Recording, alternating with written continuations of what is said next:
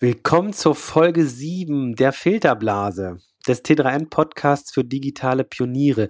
Ja, ihr habt richtig gehört, Zero One heißt jetzt Filterblase und ist ab sofort ein T3N Podcast, der auf t3n.de veröffentlicht wird. Ähm, das Konzept bleibt. Wir sprechen über digitale Zukunftsthemen, meistens mit mir. Manchmal tun das aber auch ähm, die T3N-Kollegen, die dann mit Experten über entsprechende Themen sprechen. Wir wollen heute übers Lesen sprechen. Ähm, äh, das Lesen in der digitalen Welt, im digitalen Zeitalter. Äh, da hat sich doch vieles getan und geändert. Und als Gast habe ich wieder mal den Jens Tönnesmann von der Zeit dabei. Hi Jens. Hallo Luca. Schönen guten Abend. Guten Abend. Schön, dass du dabei bist und dir die Zeit nimmst. Jens, lesen ähm, klingt erstmal so ein bisschen profan, aber wir haben ja in unserer heutigen Zeit äh, nicht nur das Buch oder das gedruckte Blatt zum Lesen, sondern wir haben jede Menge Gadgets, äh, das Smartphone jeden Tag dabei und im Büro, das Tablet am Abend äh, auf dem Sofa, äh, der Screen auf der Arbeit. Ähm, viele, viele Möglichkeiten zu lesen. Äh, viele Menschen sind heutzutage mit Smartphones äh, in der Straßenbahn und äh, starren auf ihr Gerät und lesen oder kommunizieren oder spielen. Ähm, auf jeden Fall ist gefühlt das Lesen äh, sehr viel fragmentierter geworden. Da werden wir uns heute äh, noch ein bisschen detaillierter darüber unterhalten. Aber als allererstes würde mich mal interessieren, wie, hast, wie, wie liest du heute in, in dieser Zeit, äh, in der es so viele Möglichkeiten des Lesens gibt? Mhm.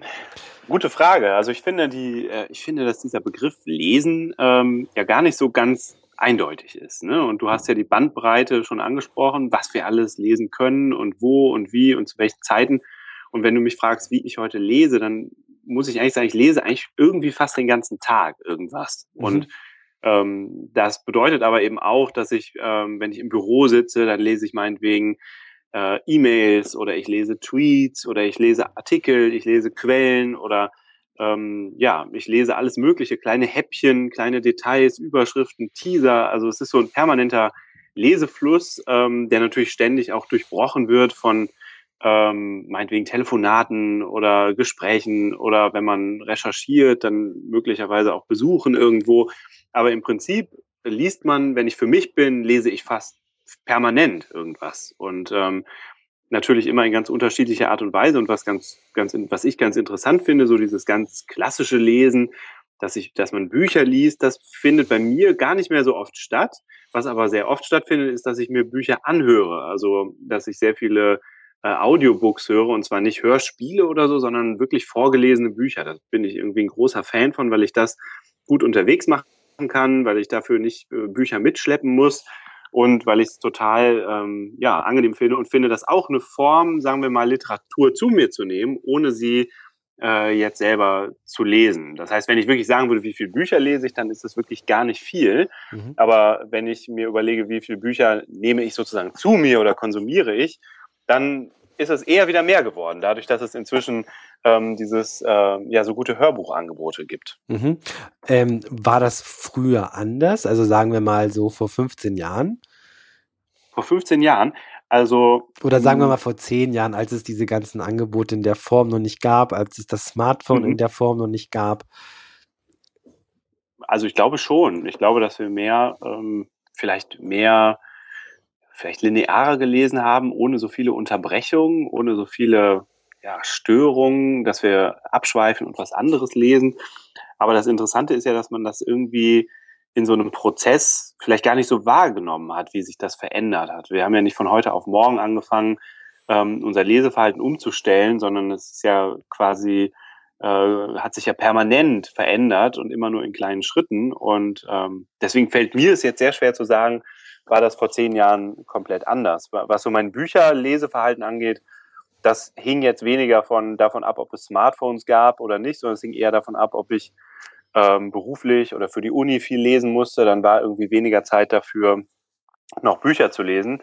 Äh, und es war bei mir auch, ist bei mir auch immer sehr impulshaft. Also wenn ich anfange, ein Buch zu lesen, dann lese ich meistens in sehr kurzer Zeit sehr viel und dann gibt es wieder eine Lücke, in der ich irgendwie in ähm, äh, gar nichts lese oder kein Buch lese. Also ähm, da spielen viele Faktoren eine Rolle und ich glaube nicht, dass man das nur auf Technologie zurückführen kann. Aber mit Sicherheit hat sich das, hat sich unser Lese, oder würde ich sagen, mein Leseverhalten durch die technologische, technologischen Veränderungen geändert. Ich kann nur nicht genau beziffern oder sagen, äh, wann das angefangen hat und inwiefern. Und ähm, ich habe das nicht sozusagen bewusst die ganze Zeit observiert. Mhm. Also ich habe ich hab eine äh, für mich persönlich sehr krasse Erfahrung im letzten Jahr gemacht. Äh, mhm. Und zwar habe ich ähm, wirklich jahrelang eigentlich kein Buch gelesen ähm, äh, und wirklich das meiste ähm, in, in, in, also das meiste wirklich elektronisch äh, und habe mir dann doch mal äh, elektronisch und damit meine ich kein E-Book, ne? Also ich meine tatsächlich Tablet oder oder Smartphone oder halt auf der Arbeit auf dem Screen, ja, also ähm, auf dem Bildschirm. Und ich habe ich habe letztes Jahr habe ich äh, ähm, und das vorweg, ich habe ja ein sehr sehr lesen, leseintensives Studium äh, absolviert, Sozialwissenschaften. Ähm, da liest man einfach extrem viel.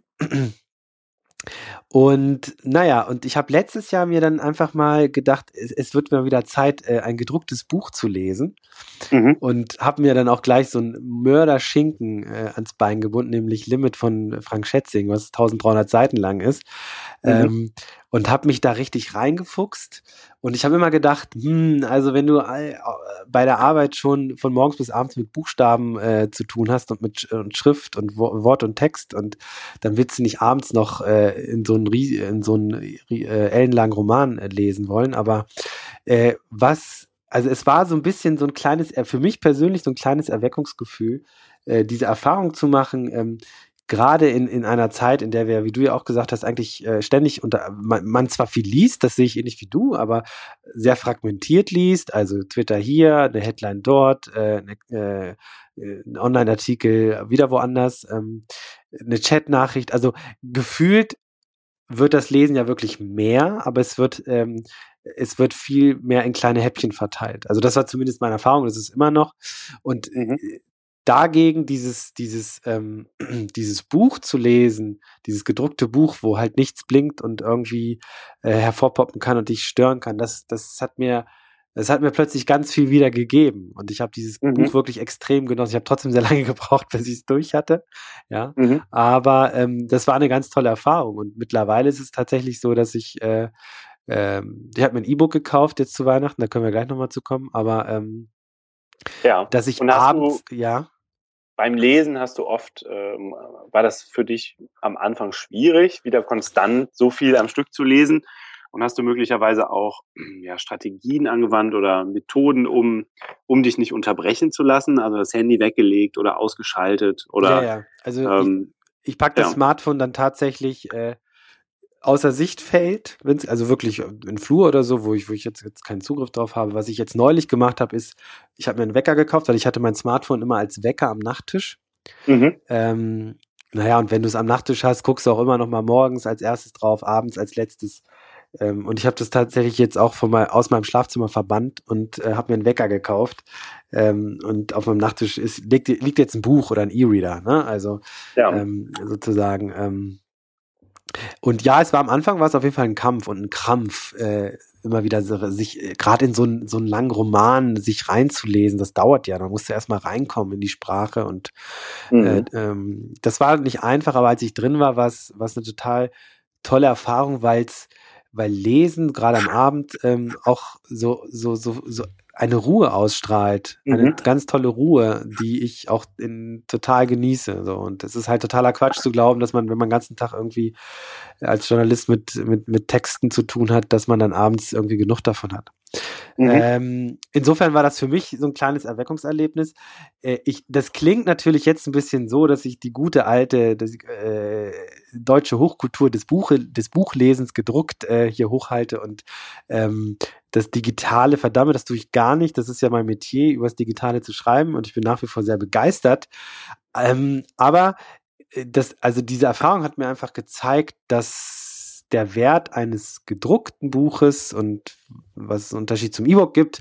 Vielleicht können wir da gleich noch drüber reden, aber ähm, dieses gedruckte äh, etwas, etwas sehr, sehr Angenehmes ist in unserer heutigen schnelllebigen Zeit, weil es Ruhe äh, ausstrahlt, Ruhe gewährt und mich selbst ähm, auch in so einen anderen Geisteszustand bringt. Also wenn ich ein Buch lese, äh, lese ich anders und nehme dieses Wissen anders auf, als wenn ich äh, einen Online-Text, also oder sagen wir mal auf dem Smartphone einen Text in der Bahn lese.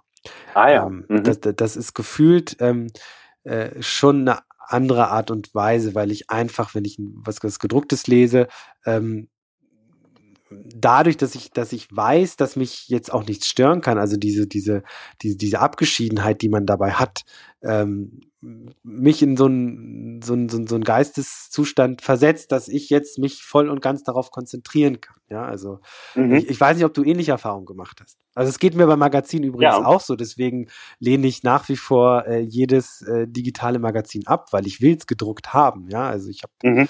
äh, ich, ich abonniere eigentlich nur gedruckte Magazine oder Wochenzeitungen und Zeitschriften.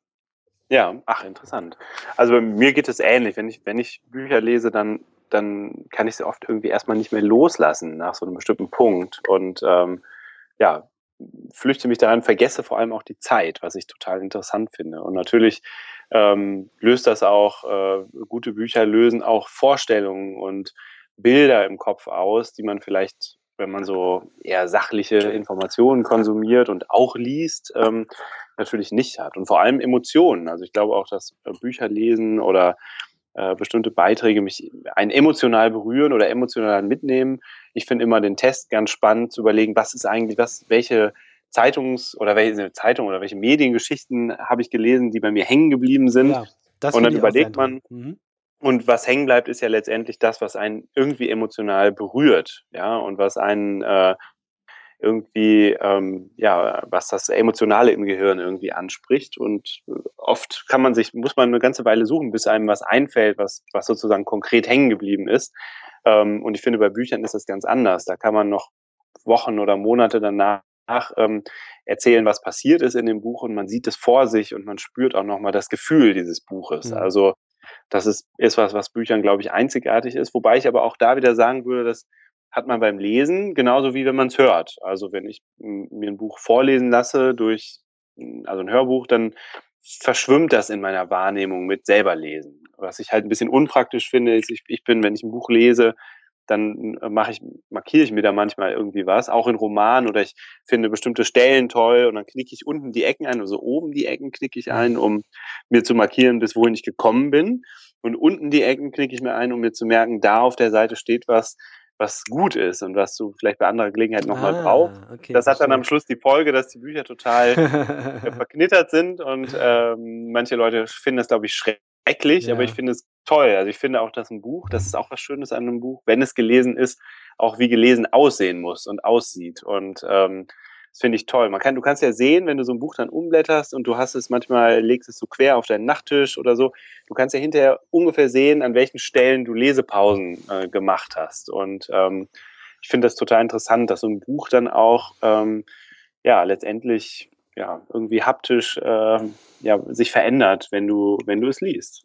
Zumindest sollte es das. Ja. Ob du das auch machst, ob du bei Frank Fetzing auch, äh, auch irgendwie Dinge unterstrichen hast und ausgezeichnet oder so, oder.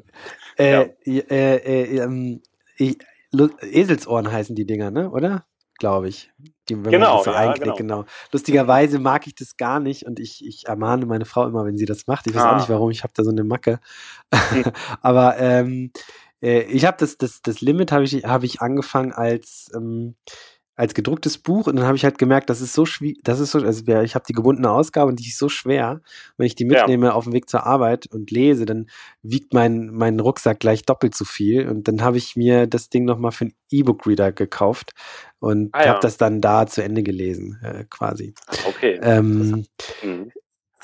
Ja, also ähm, das, was ich so ein bisschen beschrieben habe, ich finde es das interessant, dass du sagst, dass du bei, bei, bei Audiobooks, also wenn du dir was vorlesen lässt, auch eine, eine andere Erfahrung nochmal hast, ähm, dass etwas mehr hängen bleibt. Ähm, mhm. ich, ich höre eigentlich, wenn, dann nur Podcasts und habe das jetzt aber so ein bisschen reduziert momentan und aber ich kenne dieses Gefühl, dass dass gerade dadurch, dass eine Person dieses äh, in dem Fall nicht liest, aber mit dir spricht oder etwas etwas erzählt, ähm, dass da natürlich auch, äh, dass man da viel näher dran ist und emotional auch eher angesprochen wird als ne, als wenn man jetzt keine Ahnung einfach nur was liest. Also insofern kann ich das ganz gut nachvollziehen. Habe da aber eigentlich nie so drüber nachgedacht, dass das ja auch im Grunde eine Form des, des Lesens, sich, also sich Vorlesens ist. Ja, also das ist ja auch eine Form mhm. der Wissensaneignung.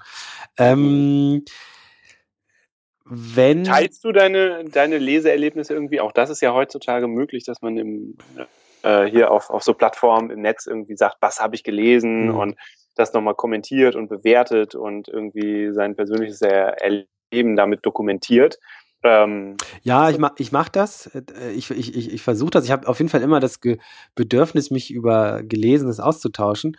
Und ja. äh, interessanterweise fehlt mir da so ein bisschen die Plattform für, weil wenn ich das auf Facebook mache, ähm, ja. äh, was ich festgestellt habe, dass wenn ich äh, ein Buch gelesen habe oder gerade am Lesen bin und da irgendwas Interessantes finde und denke, ich will das teilen äh, und das veröffentliche auf Facebook, habe ich meistens echt überhaupt gar keine Reaktion. Ne? Mhm. Auf Facebook. Äh, auf Twitter macht es wenig Sinn, weil du einfach mehr, mehr Platz brauchst, um ja. über deine Leseerlebnis oder was du teilen willst, was du gerade liest, ähm, zu berichten. Und die dritte Konsequenz wäre quasi, einen Blog darüber zu führen. Das machen ja einige. Der Nico Lummer macht das, glaube ich, aktuell. Der liest äh, pro Monat ein Buch und schreibt darüber. Ähm, mhm. Ich glaube ungefähr so. Ähm, aber da fehlt mir dann einfach die Muße und die Zeit, das, das dann auch wirklich durchzuziehen. Aber ich habe schon immer das Bedürfnis. Aber ja. wie gesagt, es fehlt so ein bisschen die Plattform. Ähm, es gibt ja das So-Books vom Sascha Lobo, das, das E-Book-Startup, womit ich aber überhaupt nicht warm werde, weil ähm, ich weiß nicht, ob mhm. du das kennst. Nur vom, nur vom Namen. Also, ja, also ja, da, da, die Idee ist dort ja, dass man sozusagen das Buch ins 21. Jahrhundert hieft und das bedeutet nicht nur, dass es elektronisch verfügbar ist, sondern dass man auch darüber sozusagen diskutiert und dass man kommentiert an manchen Stellen, Kommentare teilen kann, mit anderen Lesern diskutieren kann und so weiter und so fort. Ähm, ja ich habe das mal probiert. Ich weiß jetzt nicht, wie weit die Plattform aktuell ist, aber für mich hat es einfach nicht funktioniert, weil wenn ich lese, will ich nicht im selben Moment diskutieren, sondern mhm. ich verarbeite das für mich und möchte vielleicht am nächsten oder übernächsten Tag äh, darüber sprechen. Ähm, gut, könnte man dann im Nachhinein einfach ins Buch gehen, ähm, aber so von, von, von, von, von, von der Nutzbarkeit war das, war das für mich nichts, was ich irgendwie nutzen wollen würde. Ah ja. also, also auf deine Frage. Ja. Es gibt ja auch dieses Goodreads zum Beispiel. Ja. Ähm, da sind relativ viele Leute, die ich kenne, mhm. über Facebook äh, irgendwie verbunden. Bin ich überrascht. Ich habe mich da jetzt auch mal angemeldet. Oh ja, kenne ich gar nicht. Aber noch nicht wirklich ausgetauscht. Ja, ja, ja. ja. Ich habe jetzt eine Liste einfach mit Dingen, die ich lesen will und die wird immer länger. Und die Zeit ah, ja. ist irgendwie immer gefühlt kürzer. Was aber, steht ganz oben, Luca? Ach, äh, was steht ganz oben? Ähm, ich kann dir das sagen. Ich, ich mache die einfach mal kurz auf und dann sage ich dir das. Äh, äh, Moment.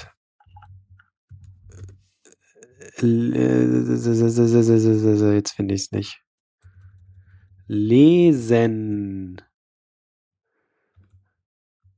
Ich finde es nicht. Ich weiß es, ich weiß es nicht. Also da stehen, ähm, was, da stehen so ein paar.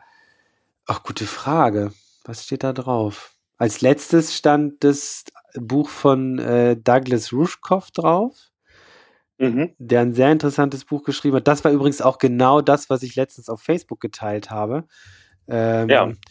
Der äh, einfach ähm, ein Buch darüber geschrieben hat, dass die Wachstumslogik unserer heutigen Wirtschaft, Digitalwirtschaft, ähm, nicht, nicht mehr funktioniert, beziehungsweise diese Wachstumslogik aus dem 13. Jahrhundert stammt, ähm, ist jetzt ein bisschen kompliziert und würde zu weit führen. Heißt äh, Throwing Rocks at the Google Bus. Ähm, und äh, Untertitel How Growth Became the Enemy of Prosperity. Ähm, ein wirklich sehr, sehr, sehr äh, lesenswertes Buch. Ich bin da jetzt so mittendrin. Es geht halt um Wachstumsstrategien, die so ein bisschen hinterfragt wird und er, er stellt so ein bisschen heraus, wo die eigentlich herstammt und äh, stellt fest, das kommt eigentlich aus der Feudalzeit und passt diese Wachstumsstrategie eigentlich noch zu heute. Ähm, mhm. äh, sehr interessant. Auf jeden Fall habe ich das jetzt ein Viertel gelesen und hab, war total begeistert und wollte es auf Facebook oder hab's auf Facebook geteilt und dachte so, oh, jetzt wird hier mal ein bisschen diskutiert und dann habe ich halt festgestellt, da kam halt gar nichts. Und ähm, mhm. dann ist mir eigentlich klar geworden, ja, natürlich ist Facebook auch nicht die richtige Plattform dafür. Ja, also manchmal funktioniert's, aber äh, ich habe mir natürlich jetzt auch nicht besonders Mühe gegeben, das Facebook-like äh, zu posten. Ähm, ja. Insofern ist das total untergegangen. Ah, Was ein bisschen okay. schade ist. Aber dieses äh, Good, Good, wie heißt es, Goodreads? Goodreads, ja, genau. Das, mhm. das werde ich mir auf jeden Fall mal anschauen. Das klingt ganz, ganz interessant. Und kann, ist das eine richtige Plattform, wo man dann ähm, anderen genau, du kannst Bücher Leuten folgen. Ja. Du kannst Leuten folgen. Du kannst dich auch irgendwie, glaube ich, mit Leuten befreunden und kannst deine eigenen gelesenen Bücher quasi kommentieren und mhm. sagen, was dir dann gefallen hat ah, und ja. raten und ja. siehst, was anderen Leuten gefällt und ich war vor allem überrascht zu sehen, wer da, dass da doch irgendwie viele meiner Facebook-Freunde sind, von denen ja. ich das nicht so mitbekommen habe. Du kannst quasi dann in deren Bücherregal stöbern und schauen, was haben die so gelesen und ähm, ja. Ach so, aber die Bücher selbst hast du, kannst du da nicht lesen oder kaufen oder so. Das ist einfach nur, ich lese jetzt gerade das neue Buch von ähm, Frank Schätzing. Aber ich kann es da jetzt nicht kaufen oder so.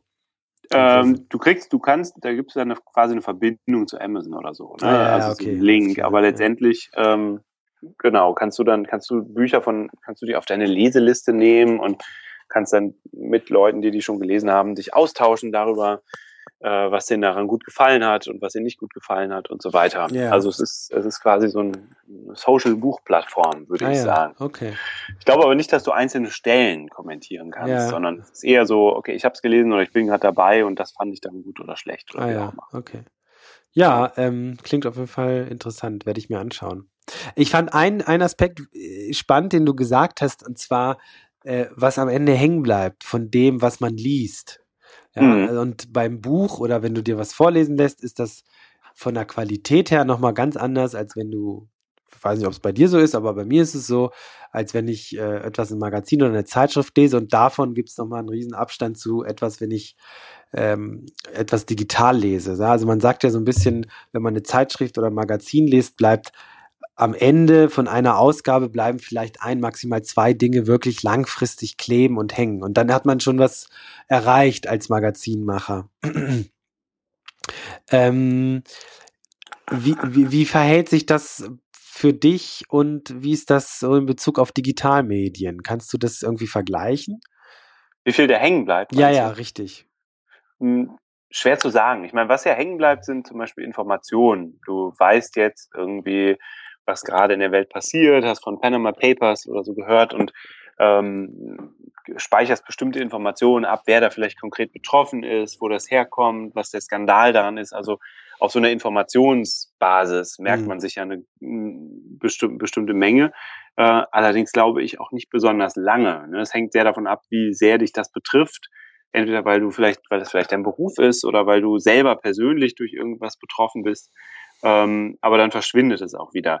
Dass wirklich mal Sachen über einen langen Zeitraum hängen bleiben, das äh, sind, glaube ich, dann wirklich Texte, ähm, die auch bei dir emotional was auslösen. Also ich finde, es gibt dann immer mal wieder ähm, ja auch längere Texte, die ich tatsächlich online lese, was ja auch nicht, was ja auch ein bisschen umstritten ist. Geht das online, längere Texte quasi zu lesen? Ähm, und äh, ich, ähm, ich erinnere mich dann hinterher oft noch an Stellen, die, die sozusagen mich, weil die mich emotional gepackt haben beim Lesen, ohne dass ich es unbedingt gemerkt habe. Ähm, mhm. Aber das sind dann möglicherweise Reportagen oder so, die einfach äh, hängen bleiben. Ne? Ja. Ähm, ja, ich finde, ich finde das, ich finde das interessant, weil ähm, die, dieses Hängenbleiben, also gerade so bei, bei, ähm, also ich, ich, ich will ja auch, also ich will auch auf keinen Fall hier irgendwie so ein, so ein Graben aufmachen. Da ist das gute Print, ja, also da mhm. findet das wirkliche Lesen statt. Und dann gibt's äh, das Digitallesen, wo alles nur vorbeirauscht und man nichts wirklich wahrnimmt. Ähm, das ist, also die Dichotomie will ich gar nicht aufmachen. Ähm, aber was ich halt, was ich halt immer wieder merke, ist, dass wenn ich halt in, in, in Print was lese, dass dadurch, dass ich einfach anders ähm, also in meinem Denken oder ne, wie ich, wie ich gerade ähm, drauf bin, wie mein Geisteszustand ist, einfach anders gelagert bin, dass ich Dinge halt ganz anders aufnehme. Mhm. Und ich hatte mal, ich hatte zum Beispiel mal die Idee, aber da gibt's leider nur ein Startup, was das nicht so richtig toll macht, dass man ähm, dass es doch cool wäre, wenn man seine Pocketliste ausdrücken könnte, also oder mhm. seine später Lesenliste auf jeden Fall, ähm, ja. so einmal im Quartal oder einmal alle zwei Monate und sich das als Maga gedrucktes Magazin nach Hause schicken lässt. Ähm, Ach, das, mhm. das gibt es auch. Äh, das ist leider nur nicht sehr schön umgesetzt und es gibt natürlich ein Urheberrechtsproblem bei der ganzen Geschichte. Ja. Ähm, aber die haben das so gelöst, dass das wirklich nur auf persönlicher Basis äh, funktioniert. Ich, keine Ahnung, ob das trotzdem ein Problem ist. Ähm, aber die, die drucken dir das dann aus, was allerdings nicht sehr schön aussieht.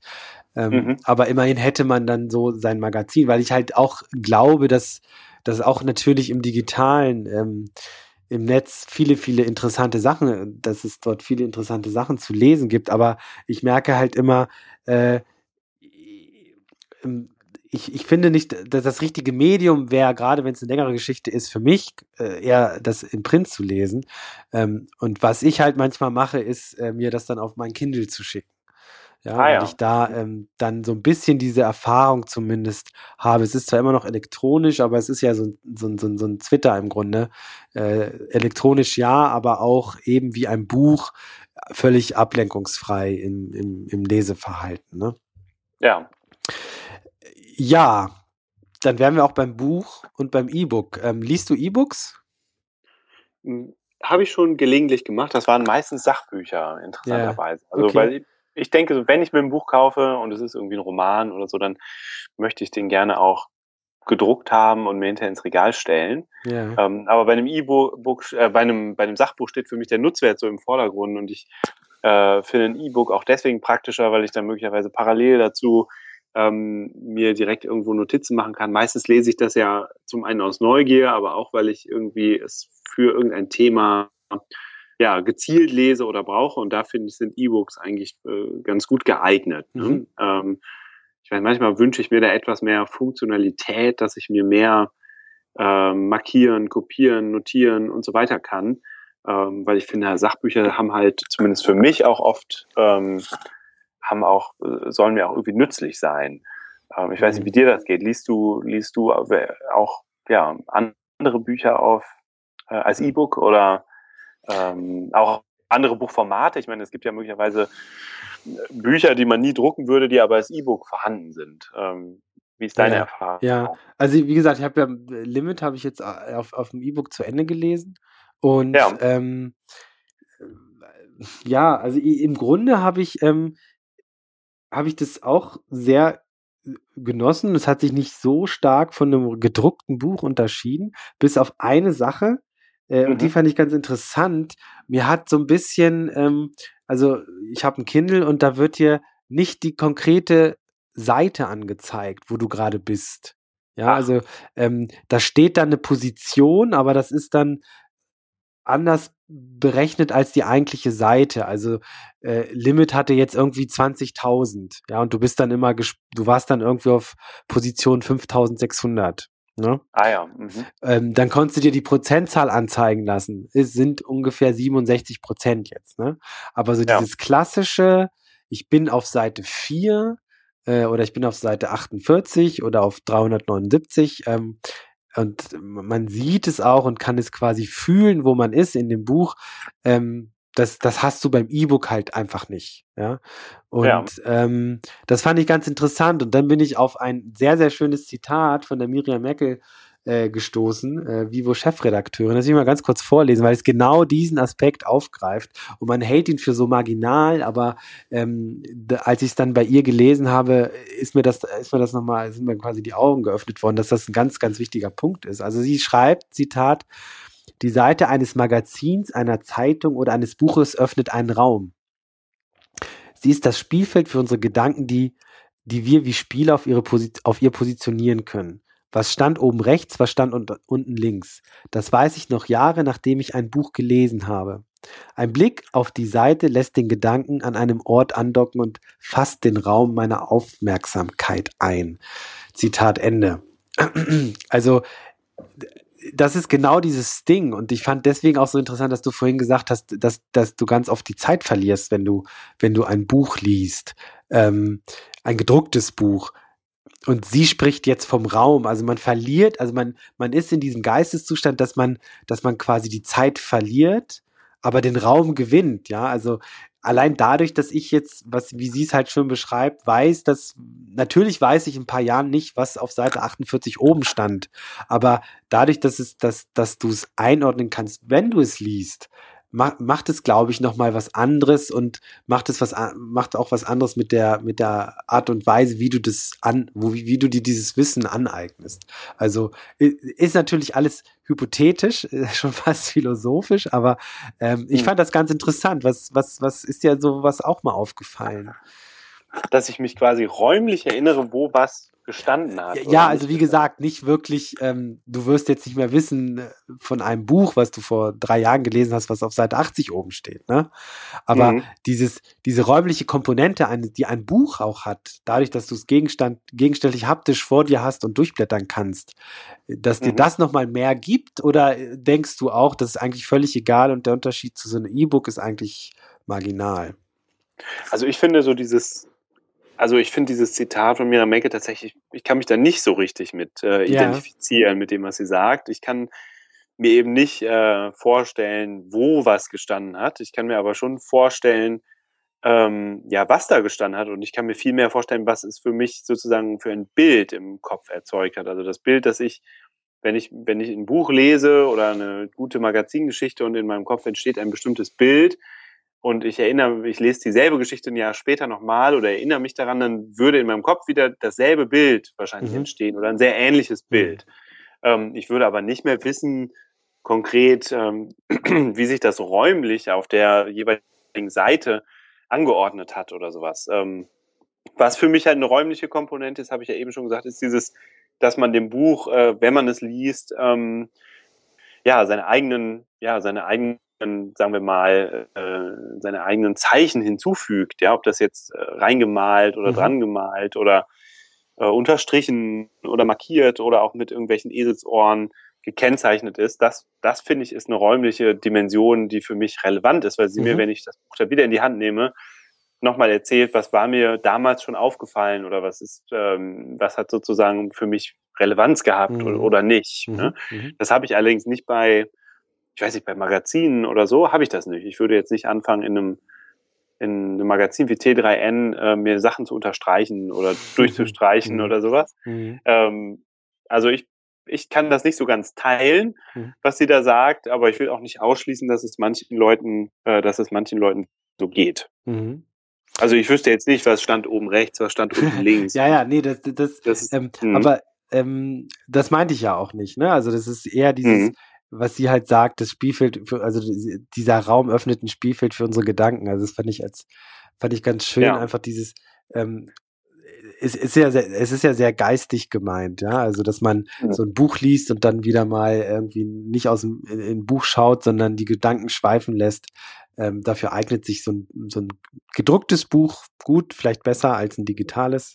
Ähm, ja. ähm, das steckt da, glaube ich, so ein bisschen hinter. Ähm, ja, also interessanterweise kann man ja auch beim Kindle, das äh, kann man so Notizen äh, einfügen und etwas markieren, ja. dann sehr elektronisch.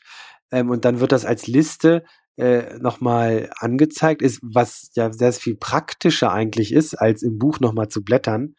Ähm, aber nutzen tue ich das jetzt halt gar nicht. Also ich habe jetzt mal in einem Buch ein bisschen was unterstrichen, habe das dann aber auch irgendwie sein gelassen, weil das irgendwie ähm, für mich keinen Sinn ergab. Das kann natürlich auch eine kulturelle, also es kann ja so eine Praktik sein, die man erstmal erlernen muss, ja, und die man, ähm, weil man bisher es eigentlich nur kennt, in Bücher was zu unterstreichen und was ranzuschreiben, als in irgendwelchen elektronischen Geräten. Das kann natürlich sein. Ähm, aber im Großen und Ganzen habe ich jetzt äh, es gibt zwar diese räumliche Komponente, die ich auch wirklich sehr spannend finde, aber ähm, es gibt natürlich viele gute, gute Gründe, äh, Dinge auf dem E-Book äh, zu lesen, allein schon was den Platz angeht ähm, und was das Gewicht angeht und was den Umstand angeht, dass man da halt einfach viele, viele Bücher speichern kann. Ähm, insofern bin ich mittlerweile äh, wandere ich zwischen E-Books und gedruckten Büchern hin und her und, und genieße ah ja. eigentlich beides, ja. Also ich würde mhm. da jetzt nichts ausschließen. Ich habe auch immer wieder Fälle, wo ich denke, ah, ich will das Buch jetzt haben und dann sind es zwei Klicks und ich habe es runtergeladen und das geht ah, ja. sehr, sehr, sehr schnell. Und die mhm. Geräte sind ja technisch mittlerweile auch wirklich sehr ausgereift und ähm, haben ein tolles Display, wo man abends noch, das ist auch ein extremer Vorteil eines E-Book-Readers, dass man abends unter der Decke sich einfach das Licht des Readers anmacht. Und das, das ist stimmt. nicht, es ist nicht dieses Licht, wie man es vom Tablet kennt, was die Augen irgendwie reizt, sondern es ist ein sehr, sehr angenehmes Licht, was man, was man sehr, sehr gut äh, zum Lesen nutzen kann. Ja, für mich interessant, weil ja. ich auch da wieder sagen muss, dass so ein Hörbuch, also das vielleicht auch bei einem Sachbuch nicht ganz so gut funktioniert, aber so ein Hörbuch, ein Roman, den man sowieso ja linear liest, in, immer in jedem Fall, mhm. ähm, auch unter der Bettdecke gut funktioniert. Also es stört auch niemanden, wenn man noch über seine, seine Kopfhörer ein Hörbuch hört. Ja, sowieso. Ist, ist, toll, sogar, ja. ist ja noch kompatibler als, äh, als ja. irgendwas Leuchtendes, ja, ja. Äh, definitiv. Ähm, ich will mit einem Zitat jetzt nochmal zu einem anderen Themaspekt überleiten. Ähm, so ein bisschen, worüber wir uns anfangs auch schon unterhalten ja. haben, nämlich äh, Stichwort Fragmentierung des Lesens. Ähm, und dann hat der Jackson Bliss, das ist ein Schriftsteller und amerikanischer Literaturwissenschaftler, äh, in einem Artikel übers Lesen und, und wie das Internet das Lesen ändert, äh, geschrieben äh, Zitat, we now have access to so much information that we actually forget the specific nuances of what we read, where, where we read them and who wrote them. We forget what's available all the time because we live in an age of hyperabundant textuality. Now, when we're lost We're just one click away from the answer.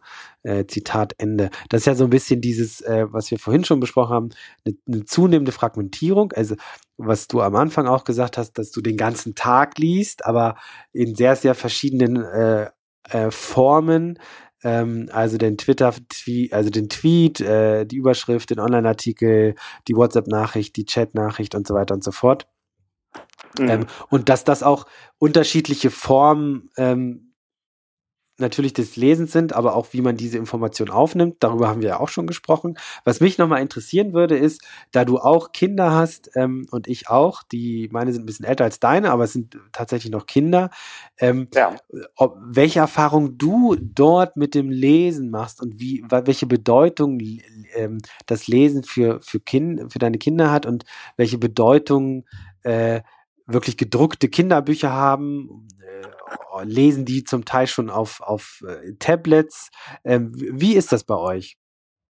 Also unsere Kinder lesen wirklich äh, ganz klassisch Bücher, also fangen an mit Bilderbüchern oder haben angefangen mit Bilderbüchern und äh, sind natürlich immer noch dabei. Also unser Sohn kann auch noch nicht lesen, ähm, aber Tablet und so ist für die kein, kein Medium, um Bücher zu sich zu nehmen, sondern Bücher sind wirklich Bücher und sind total wichtig für uns und für die. Und ähm, wenn sie irgendwas machen wollen, und es ist jetzt mal nicht Theater spielen oder Autospielen, dann spielen, lesen wir eben Bücher. Und ich finde es unheimlich wichtig und finde es auch toll, ähm, alte Kinderbücher wieder zu entdecken, an die ich mich dann irgendwie doch noch irgendwo erinnere. Äh, ja, aber diese ja. Geschichte dann nochmal zu lesen und wir ja, lesen eigentlich jeden Abend mindestens Geschichten vor. Ähm, und äh, es ist auch was, also unsere Kinder finden das so toll, dass ähm, du sie damit auch irgendwie ködern kannst. Ja, also wenn du irgendwie möchtest, dass sie sich jetzt mal beeilen oder dass sie dies tun oder jenes, was man ja als Eltern manchmal möchte, dann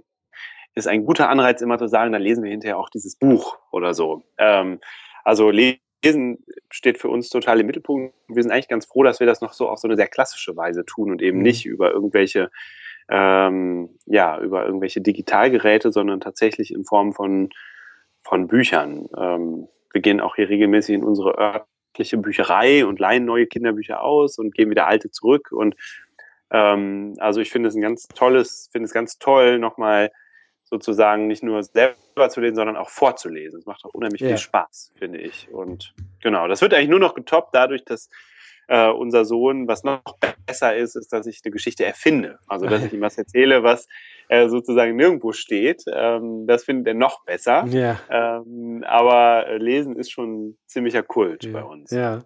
Und ich habe mich nochmal vorher ein bisschen schlau gemacht. Also es gibt ja auch so Studien äh, dazu, was das bringt, dieses Vorlesen oder ob es was bringt.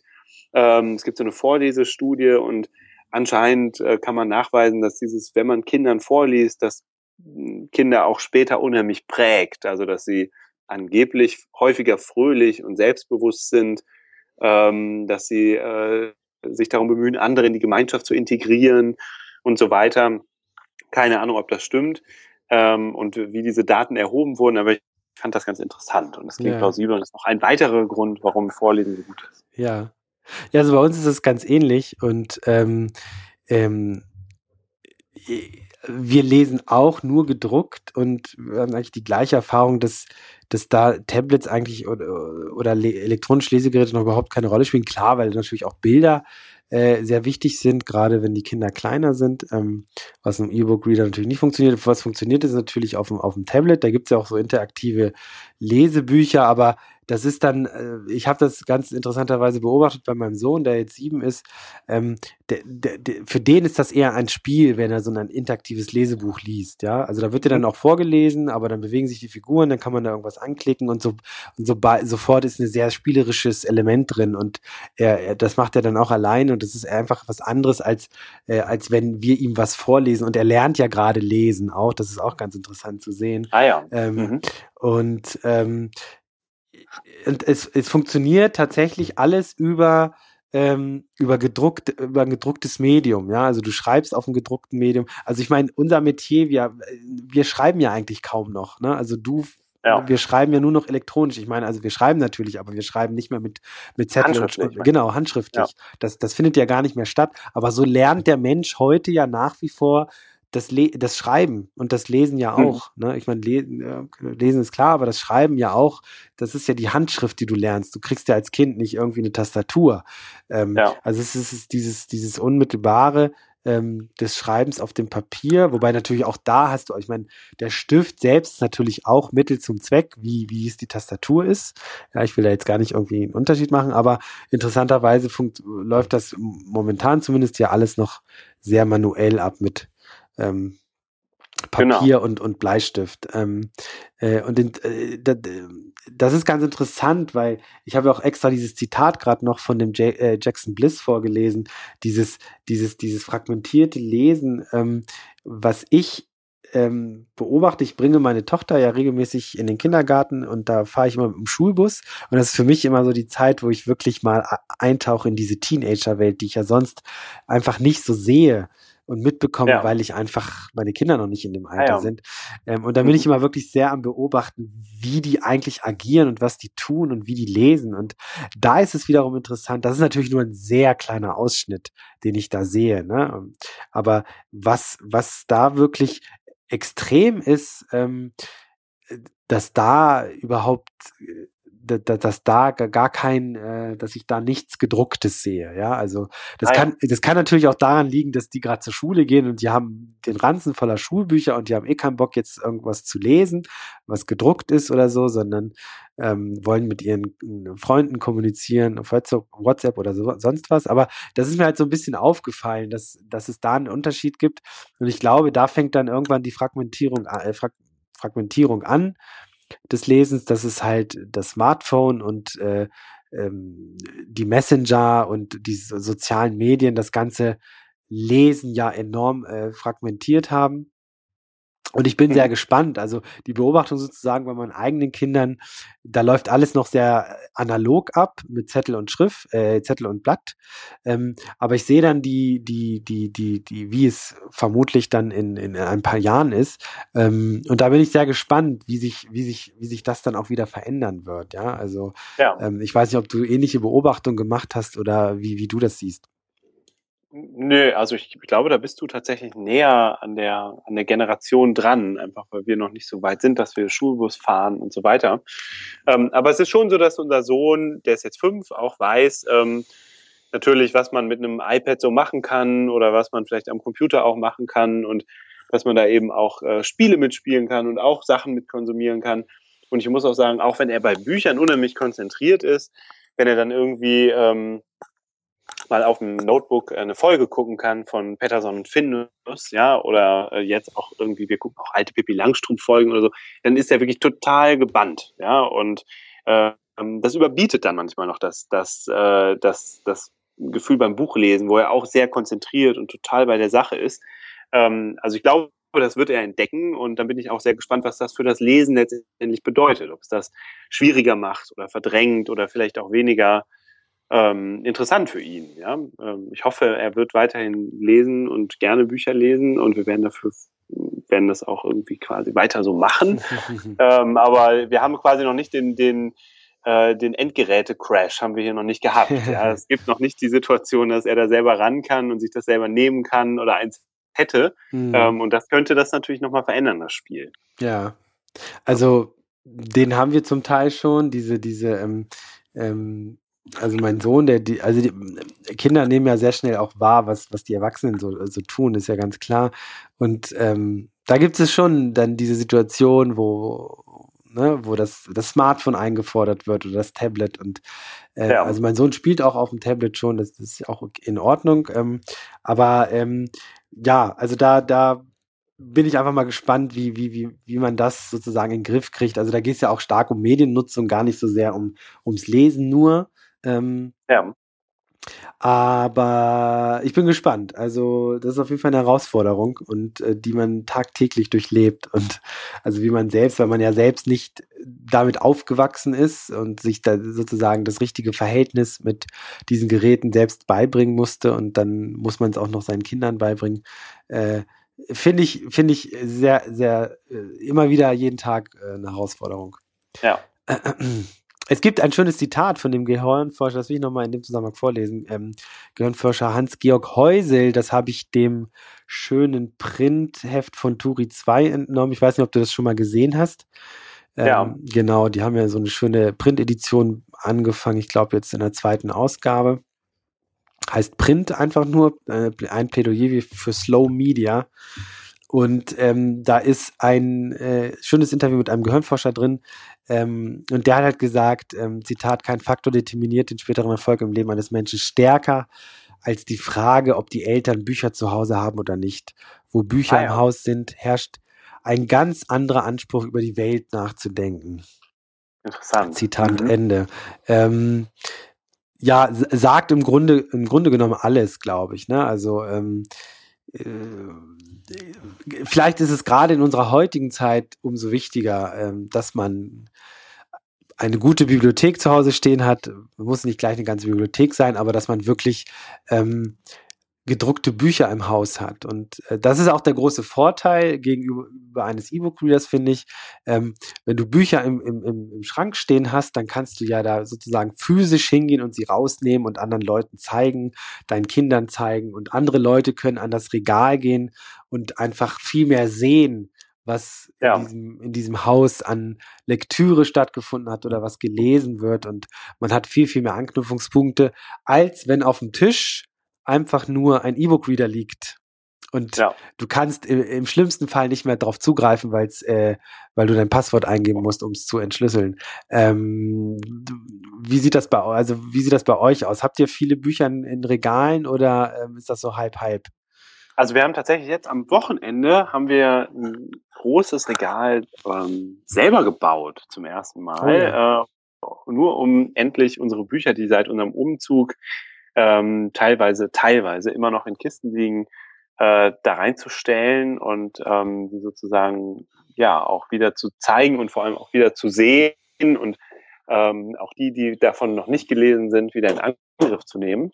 Und ähm, genau, also wir, ich sitze auch jetzt hier in meinem Arbeitszimmer, da ist auch die eine Wand ist komplett mit so einem das ist auch ein selbstgebautes Regal, aber relativ einfach selbst gebaut mit so Weinkisten und so Brettern. Dieses, das ist auch voller Bücher, das ist eher so die Sachbuchecke. Mhm. Und wir haben immer noch Bücher in Umzugskartons, die noch nicht ausgepackt sind, ähm, was ich ganz schrecklich finde, diese Vorstellung.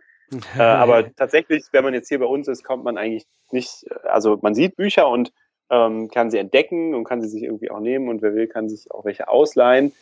Ähm, und zu zugleich äh, sind sie ja auch irgendwie, finde ich es irgendwie auch schön, in, in, von Büchern umgeben äh, zu, zu leben und zu arbeiten oder ähm, ja, sie sozusagen um mich zu haben.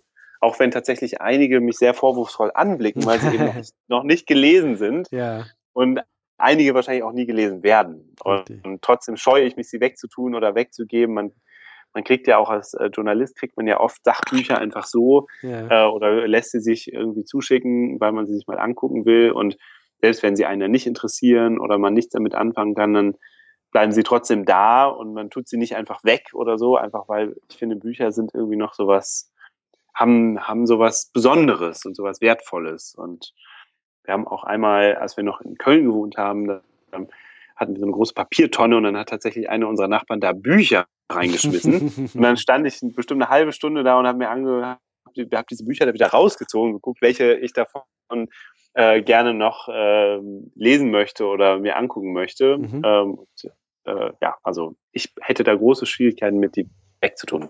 Ja, nee, es geht mir ähnlich. Und also ich, ich genieße auch diese Erfahrung sozusagen. Meine Frau macht das ganz oft, die, wenn sie gerade nichts zu lesen hat, dann, dann stellt sie sich einfach vor, vor, vor unsere Re Bücherregale und, und lässt den Blick schweifen und liest, sie liest auch gerne Dinge, die sie schon mal gelesen hat. Ähm, ja. Und dieses sich vor den vors Regal stellen und den Blick schweifen lassen, ähm, ist ja auch was sehr Emotionales, ja. Also man verbindet ja. mit den Büchern ja auch etwas, was wir gerade schon gesagt haben. Und ähm, da punkten natürlich die Bücher im Regal extrem gegenüber äh, gegenüber so einem E-Book, was halt dort liegt und äh, für sich genommen stumm ist, ja. Also Insofern ja. genieße ich das auch sehr. Ähm, äh, zum Was Abschluss, ich auch sehr ja? spannend finde, ist vielleicht noch so, dass so dieses äh, nicht jedes Buch nur für sich zu betrachten, wenn man es liest, sondern tatsächlich sich dann auch eine, das mache ich zum Beispiel, habe ich irgendwie öfter, dass ich dann gleich, wenn mir irgendwas, wenn ich irgendwo eingestiegen bin, gleich das nächste Buch dieses Autors irgendwie lese und versuche mir auch so eine Entwicklung vorzustellen. Also ganz besonders spannend finde ich das bei ähm, jetzt im Moment irgendwie bei Wolfgang Herrndorf, der ja dieses Buch Chick geschrieben hat mhm. und auch andere Sachen geschrieben hat. Und irgendwie habe ich erst seine Romane gelesen und jetzt lese ich dieses autobiografische Buch, äh, was ja auch eigentlich ursprünglich mal als Blog erschienen ist, Arbeit und Struktur. Und man erfährt dann darüber wieder ganz viel, wie er diese Bücher geschrieben hat und mhm. ähm, was er sich dabei gedacht hat und vor allem auch, welche anderen Bücher von anderen Autoren ihn irgendwie inspiriert haben. Und ähm, dann sich sozusagen daran entlang zu hangeln und sich diese Bücher vorzunehmen. Also wie so eine Art ja, Kette und das eine Buch ey, führt zum nächsten, das finde ich ist unheimlich spannend. Also ähm, das heißt, dass das Lesen eines Buches oder steht nicht so für sich und ist dann abgeschlossen, sondern es ordnet sich auch wieder ein und öffnet einem dann schon wieder die nächsten Türen. Ja, interessant. Was, was hat er geschrieben nochmal genau? Was war was ist das? Na, er hat dieses Buch äh, Chick geschrieben, das irgendwie sehr gefeiert wurde. Ähm, das ist so ein Jugendroman ich, er hat auch ein Buch geschrieben, das nennt sich Sand. Das finde ich eigentlich noch, finde ich eigentlich noch besser, weil es irgendwie ist unheimlich spannend, es ist total gut geschrieben und es ist eine ganz, ja, einfallsreiche, ich weiß nicht, gut komponierte Geschichte, die leider irgendwie dann äh, sehr, ja, sehr negativ abdriftet ähm, und deprimierend wird und so weiter, aber ist toll aufgeschrieben und dann sozusagen, wenn man dann irgendwie sein, sein biografisches Buch dann irgendwie daneben liegt oder mitkriegt, wie er diesen Roman äh, geschaffen hat, als er schon diesen Hirntumor hatte und ähm, nicht wusste, wie lange er noch lebt, dann, dann entsteht nochmal so ein Bild, das über das Buch und über die Handlung mhm. des Buches hinausgeht. Und okay. ja, und dann gibt es auch irgendwie viele Anleihen, gerade in dem, in diesem Blogbuch erklärt er dann, welche welche Bücher er selber gelesen hat und welche er auch nochmal gelesen hätte ähm, oder lesen würde, wenn er die Zeit gehabt hätte. Mhm. Ähm, also das das finde ich ist irgendwie, äh, irgendwie spannend. Ich habe das auch bei anderen Autoren gehabt, dass ich dann gleich irgendwie versuche, ähm, von demselben Autor nochmal ein Buch zu lesen, in der Hoffnung, dass es mir nochmal dasselbe gibt, mhm. ähm, ja. das, wie das Buch vorher, ja. was natürlich dann manchmal nicht passiert. Manchmal ja. ist es auch enttäuschend. Also das gleiche Buch nochmal zu lesen, oder? Nee, aber von demselben Ach, Autor, von demselben Autor ein anderes Buch, ja. Buch gelesen hat, das man irgendwie toll findet, dann nimmt man okay. sich das nächste vor und das ist dann leider hält es ja. irgendwie nicht so, was ja. das andere gekonnt hat. Ja, ja, ne? ähm, ja. ja. Ähm, wenn man jetzt nochmal so ein bisschen zusammenfasst, also wenn ich nochmal auf, auf unser Leseverhalten zu sprechen komme ähm, und was das dann vielleicht auch für, für die Verlagswelt bedeutet oder was man da für Schlüsse draus ziehen kann. Also ich bin mittlerweile wieder ein begeisterter Leser von Printprodukten, also Bücher wobei ich mhm. auch E-Books gerne lese, aber auch sehr gerne Print und die Vorzüge vom Print genieße. Ähm, aber ja. ich lese auch sehr, sehr gerne äh, Wochenzeitungen äh, wie die Zeit zum Beispiel oder den Spiegel in gedruckter Form. Ja. Ähm, und will das auch gar nicht digital lesen, weil das für mich einfach nicht so funktioniert. Also ich genieße dann die Abgeschiedenheit des Lesens äh, dieses gedruckten Magazins ähm, oder der Wochenzeitung. Ähm, Tageszeitung konsumiere ich gedruckt nicht mehr. Also das, ja. das hat sich für mich wirklich komplett ins Netz verlagert. Ähm, ähm, aber alles, was so Erklärung, äh, Komplexes ist, äh, worüber ich einfach ein bisschen mehr nachdenken will und mehr Ruhe dafür brauche, ist, ist tatsächlich bei mir dann auch gedruckt. Ähm, was mir natürlich dann so ein bisschen äh, verloren geht, sind manchmal die, wie du sie gesagt hast, die Longreads, ähm, äh, weil ich das dazu tatsächlich sehr, sehr selten mache. Äh, da muss das mhm. wirklich ein Stück sein, was ich aus, äh, also unbedingt lesen will, weil es mich gerade total beschäftigt. Ähm, dann würde ich das auch online lesen, aber ansonsten habe ich mit Longreads online, äh, wie gesagt, mache ich so gut wie gar nicht.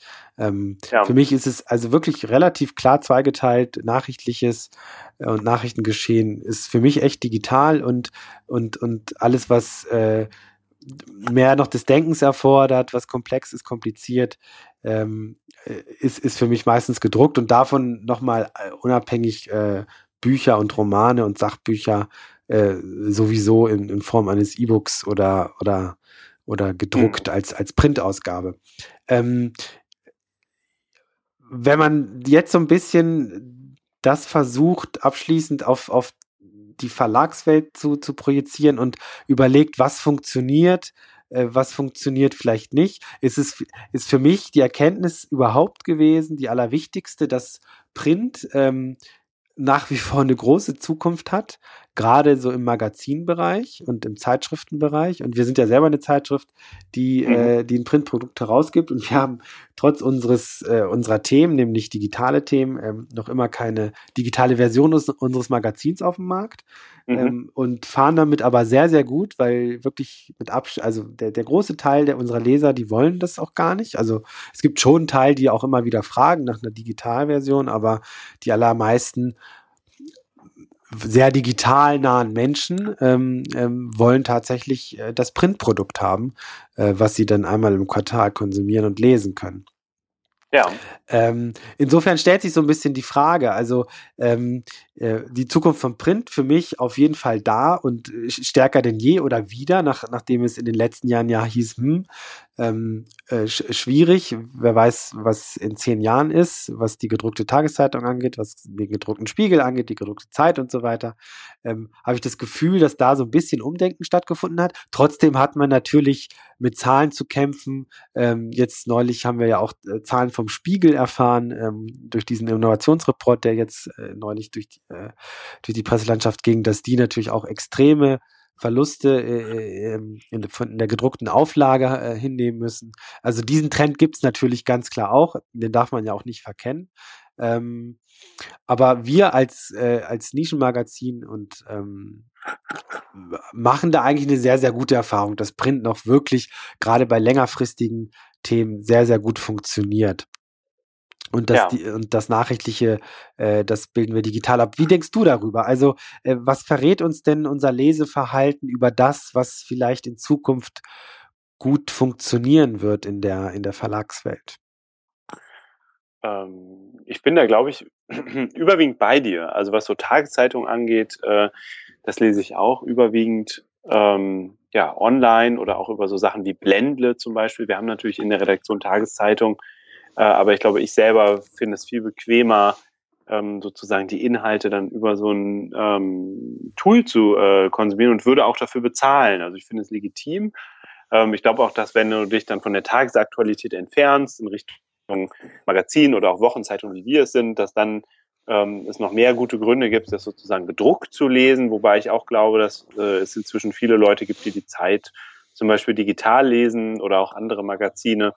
Also ähm, ich, ich sehe das relativ ähnlich. Was ich ganz spannend finde, ist eigentlich die Frage, wie sozusagen diese, diese Wege, wie wir heute lesen, letztendlich wieder das Schreiben verändern. Also wie das dazu führt, dass wir vielleicht Sachen anders aufschreiben oder ähm, diese, ja, die, die Information oder das, was wir texten, ähm, platzieren. Wenn ich das richtig gelesen habe, dann ist es ja in Zukunft oder überlegt ja Amazon, glaube ich, sogar äh, E-Book-Reader, äh, E-Book-Leser oder E-Book-Autoren danach zu bezahlen, bis wohin E-Book-Leser in ihrem E-Book lesen. Das bedeutet, wenn ich ein E-Book schreiben würde oder jemand schreibt ein E-Book und die Leser lesen aber nur bis Seite 100 und es hat 300 Seiten, dann kriegt man weniger Geld, als wenn sie wirklich die kompletten 300 Seiten lesen. Was dann ja mhm. wieder bedeuten würde, dass man so ein Buch ganz anders aufschreibt am Ende, damit die Leute bis, bis zur letzten Seite irgendwie durchhalten. Also ich glaube, es gibt tatsächlich von dem Verhalten, wie wir lesen, wieder so eine Art Rückkopplungseffekt darauf, wie geschrieben wird und wie Texte entstehen. Ja, das gilt auch für, weiß ich, Online-Seiten, Artikel im Netz sind ja oft über mehrere Seiten gesplittet. Äh, das heißt, wenn ich möchte als Online-Medium, dass jemand auf die nächste Seite kommt, dann muss ich ihm irgendwie einen Anreiz bieten, tatsächlich auch weiterlesen ähm, zu mhm, klicken. Mhm. Und das führt natürlich dazu, dass ich den Text an der Stelle, an dem ich mich diesem Cut sozusagen nähere, anders aufschreibe, als ich das vielleicht gemacht hätte, wenn er das in einem, wenn der Text einfach in einem Guss untereinander mhm. gestanden hätte. Also ich glaube, dass, dass, das, dass es da so eine Rückwirkung gibt und dass die auch ähm, ja ziemlich, ziemlich relevant wird. Ähm, ne, wirklich so eine Prognose zu treffen, werden wir noch Bücher lesen oder werden wir Zeitungen noch lesen in zehn Jahren oder 20, finde ich unheimlich schwierig. Aber es gibt irgendwie, ähm, ja, also es gibt für mich keinen Grund, auf Bücher in Zukunft zu verzichten. Ne? Ähm, ich glaube eher, dass sich das ergänzt, dass das mehr wird, dass wir auf unterschiedliche Arten lesen, aber nicht die eine Art äh, die andere unbedingt ersetzen wird. Ja, also das denke ich auch. Also das ist ähm, genau wie ich das so ein bisschen beschrieben habe für mich, wie es für mich funktioniert, äh, was wirklich sehr gut funktioniert. Ähm, Glaube ich auch, dass ich, äh, dass ich das in Zukunft hauptsächlich ergänzen würde. Ich finde das ganz interessant, was du übers Schreiben jetzt gesagt hast. Ähm, das erleben wir und gerade so was was die Online-Kollegen angeht natürlich immer wieder, dass man äh, natürlich ähm, eine Rückkopplung, eine ganz andere Form der Rückkopplung hat, wenn man äh, jetzt für online schreibt, ähm, angefangen von ähm, ja, dadurch, dass du einfach mit dem Leser viel mehr in Kontakt stehst, äh, als wenn du äh, eine Print, äh, äh, einen Printartikel schreibst, äh, bis hin zu, wie gehe ich eigentlich mit einem Artikel um, der ja paginiert ist, ja, also der in, äh, in fünf oder sechs äh, Seiten äh, aufgeteilt ist ähm, weil er so lang ist und weil das, das, das ständige Scrollen natürlich ähm, auch ein bisschen, bisschen anstrengend ist für den Leser. Ähm, ja. Insofern, aber das, was in, inwiefern das dann sogar auf, auf ganze Bücher äh, Einfluss nehmen kann, wie, wie du jetzt mit Amazon das Beispiel gebracht hast, fände ich, fände ich, fände ich interessant, aber klingt, klingt ein bisschen creepy und, und freakig natürlich, ne, dass wenn dann mhm. plötzlich, ähm, klingt für mich so ein bisschen nach dieser, äh, nach dieser Nummer, dass, dass jetzt beispielsweise Netflix oder so ähm, auch natürlich ganz, ganz stark auf die Daten schaut, die erhoben wird und was die Leute gucken und daraus sozusagen extrahiert, was als nächstes produziert wird. Ähm, äh, ist ja ist ja so ein ganz ähnliches Konzept, ja, also dass man sich so ein bisschen von von den Daten und von der Datenanalyse dann äh, ähm, nicht vorschreiben lässt, aber ableitet, äh, was gut funktioniert und davon dann noch mehr bringt. Ne? Das würde ja im, äh, in der Analogie auch bedeuten, dass der Romanautor ähm, Dinge natürlich anders schreibt und, und, und zusieht, äh, dass wenn er so bezahlt wird, wie du es beschrieben hast, nämlich je nachdem, wie viel, wie weit die Leser lesen, ähm, würde er dann das Ganze natürlich anders schreiben. Also äh, ob das so immer schön ist, äh, schwierig zu sagen. Aber es ist auch sehr hypothetisch, glaube ich. Ne? Also, ähm, mhm. aber auf jeden Fall äh, ähm, ganz interessant. Aber äh, für mich ist einfach die, diese Erkenntnis, dass äh, der Wert vom Print einfach extrem hoch ist und vielleicht höher als, als, als vielleicht noch vor ein paar Jahren, wo, wo man so ein bisschen das Ende herbeigeredet hat. Und äh, das hat sich für mich einfach in den letzten Monaten und ein, zwei Jahren nochmal extrem verstärkt. Mhm. Ja, spannend. Ja, Insofern ähm, viel gedrucktes Lesen, gedrucktes Zeug lesen, das macht wirklich Spaß nach wie vor, aber auch viel digitales Lesen. Ähm, auch wenn mir da ein bisschen was abhanden kommt und vielleicht gibt es irgendwann mal einen Workflow, wie ich auch die guten Long, die digitalen Longreads mir zu Gemüte führe. Ähm, wie machst du das? Liest du die dann auch wirklich oder versuchst es dir? Ähm, hast du da irgendwie für dich ein Tool oder oder wie machst du das? Also liest du dann äh, diszipliniert am, am Screen oder am Tablet? Ich glaube, ich lese dann tatsächlich diszipliniert, aber diszipliniert klingt irgendwie so nach Überwindung. Ich ja. finde, das klingt so, ah, okay, ich muss das jetzt lesen, ich diszipliniere mich. Ich finde, wenn es ein guter Text ist, ja.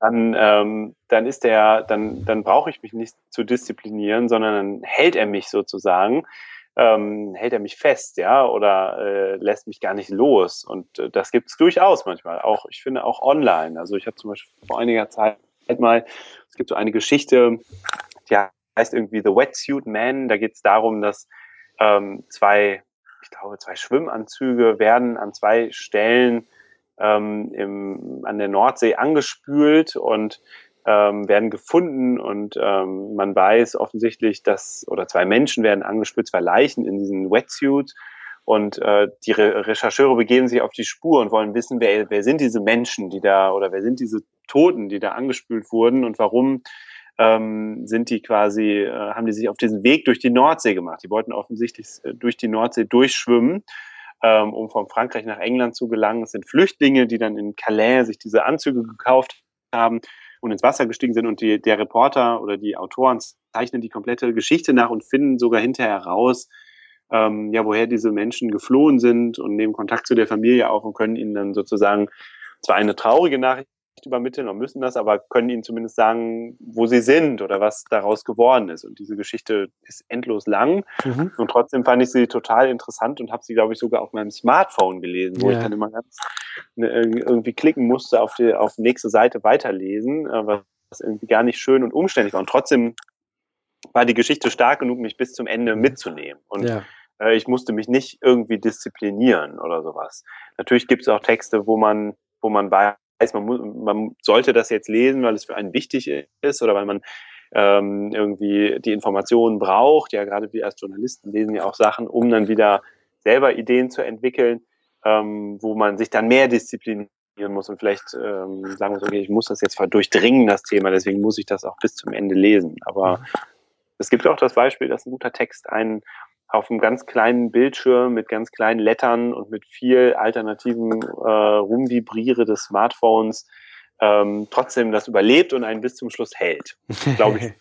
ja, nee, das äh, ein, ein schönes äh, Schlussplädoyer, was so ein bisschen diese, äh, man ist ja schnell in dieser, dieser, dieser Dichotomie äh, Print äh, lang und, und kompliziert und gut und äh, das Digitale ist das schnelllebige, kurze und kurzweilige. Ähm, ja. So, also so, kommt man, glaube ich, auch nicht weiter. Und ähm, ich, ich versuche, ich finde es das gut, dass du das nochmal gesagt hast, so dieses, dass man, ähm, dass wenn die Geschichte gut ist und der Text, dann liest man auch, auch seine zehn Seiten auf dem Smartphone. Ähm, mhm. Ich merke einfach, dass ich dann ganz oft irgendwie durch, durch abgelenkt werde, weil ich sowas dann auch oft einfach in Situationen lese, wo man schnell abgelenkt wird. Also in der Straßenbahn, wo man plötzlich aussteigen muss, äh, in der Mittagspause, wo dann potenziell Kollegen dazukommen und ja. man mit denen dann Gespräche anfängt. Aber das, das, das ist sozusagen ja nicht Schuld des Digitalgerätes, des digitalen Gerätes, sondern eher was Situatives. Insofern ähm, mhm. ein, ein Schlussplädoyer für, für äh, das Digitale und das Lesen im Digitalen, was auch gut funktionieren kann, was anders funktioniert, ähm, äh, aber es gibt jede Menge sehr, sehr gute Texte äh, auch online und äh, die Möglichkeit, ähm, mal eben auf die New York Times äh, zu gucken oder auf den New Yorker zum Beispiel oder auf Magazine, auf die man so jetzt keinen Zugriff hätte ähm, und das jetzt kann übers Web, sind natürlich großartig.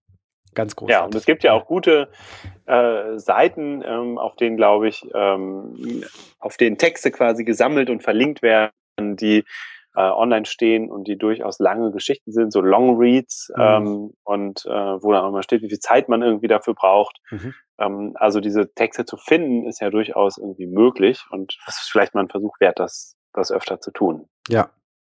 ja. In diesem Sinne, öfter mal äh, versuchen, äh, im Digitalen die Ruhe zu finden und sich nicht so ablenken zu lassen. So ein bisschen mehr äh, weniger Benachrichtigung, weniger Mitteilung ist, glaube ich, ist, glaube ich, nicht schlecht. Ja, das stimmt. Lukas. Schön, schönes Schlusswort. Ja, Jens, danke, ich danke dir, ja, dass danke du dabei dir. bist. Ja. Und danke allen Zuhörern, die bis hierhin durchgehalten haben. Und ja. den, den äh, Ablenkungsmanövern der Online-Welt und was da sonst alles ist, widerstanden haben. Richtig, genau. In diesem Sinne, Jens, danke und wir hören uns beim nächsten Mal. Tschüss. Tschüss. Ja, das war's. Dann danke ich ja. dir. War, war ganz schön lang, oder? War ganz oder schön lang. Ähm, mhm fand ich aber trotzdem angenehm. Mhm. Ähm, ja, manchmal das Gefühl, wir nehmen so ein paar Umwege, aber fand ich jetzt so nicht schlecht. Also ähm, ähm, so die ja. Struktur, die haben wir auch so ein bisschen aufgebrochen, aber ich glaube, das, das war ganz okay, weil ähm, dadurch, dass wir so mit, mit unseren Erfahrungen eingestiegen sind, haben wir da schon vieles besprochen, was ich hier so ein bisschen äh, sehr strukturhaft äh, aufgeschrieben hatte. Ne? Also insofern ja. fand ich das völlig in Ordnung. Bin sehr gespannt, äh, was da so für Feedback kommt. Ja, ich auch, auf jeden Fall. Ja. ja, es wird, wie gesagt, dauert jetzt ein bisschen, mal gucken. Ich hoffe mal ein bis zwei Wochen, bis wir es dann online haben. Und dann haben wir natürlich nochmal ganz andere Abrufzahlen ähm, ja. als vorher. Da kommt dann bestimmt Feedback. Ja. Gut, Luca, Alles klar. vielen Dank ja, und danke einen schönen dir Abend. Und du auch. Tschö. Bis dann. Tschüss.